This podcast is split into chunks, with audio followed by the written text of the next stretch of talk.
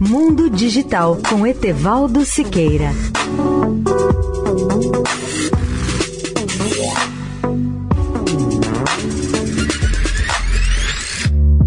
Olá, ouvinte da Eldorado.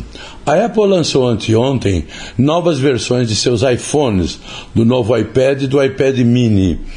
O mais novo iPhone da Apple tem um novo recurso muito esperado: uma bateria maior e uma vida útil mais longa. Os novos iPhone 13 e iPhone mini têm telas mais brilhantes.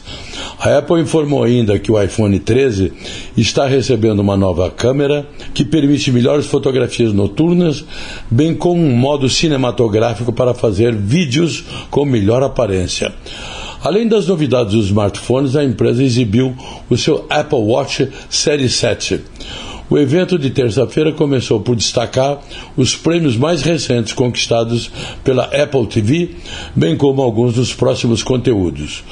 A nova linha de smartphones foi uma das poucas atualizações anunciadas no evento em seu vídeo de outono destinado à imprensa, transmitido ao vivo em seu site na terça-feira.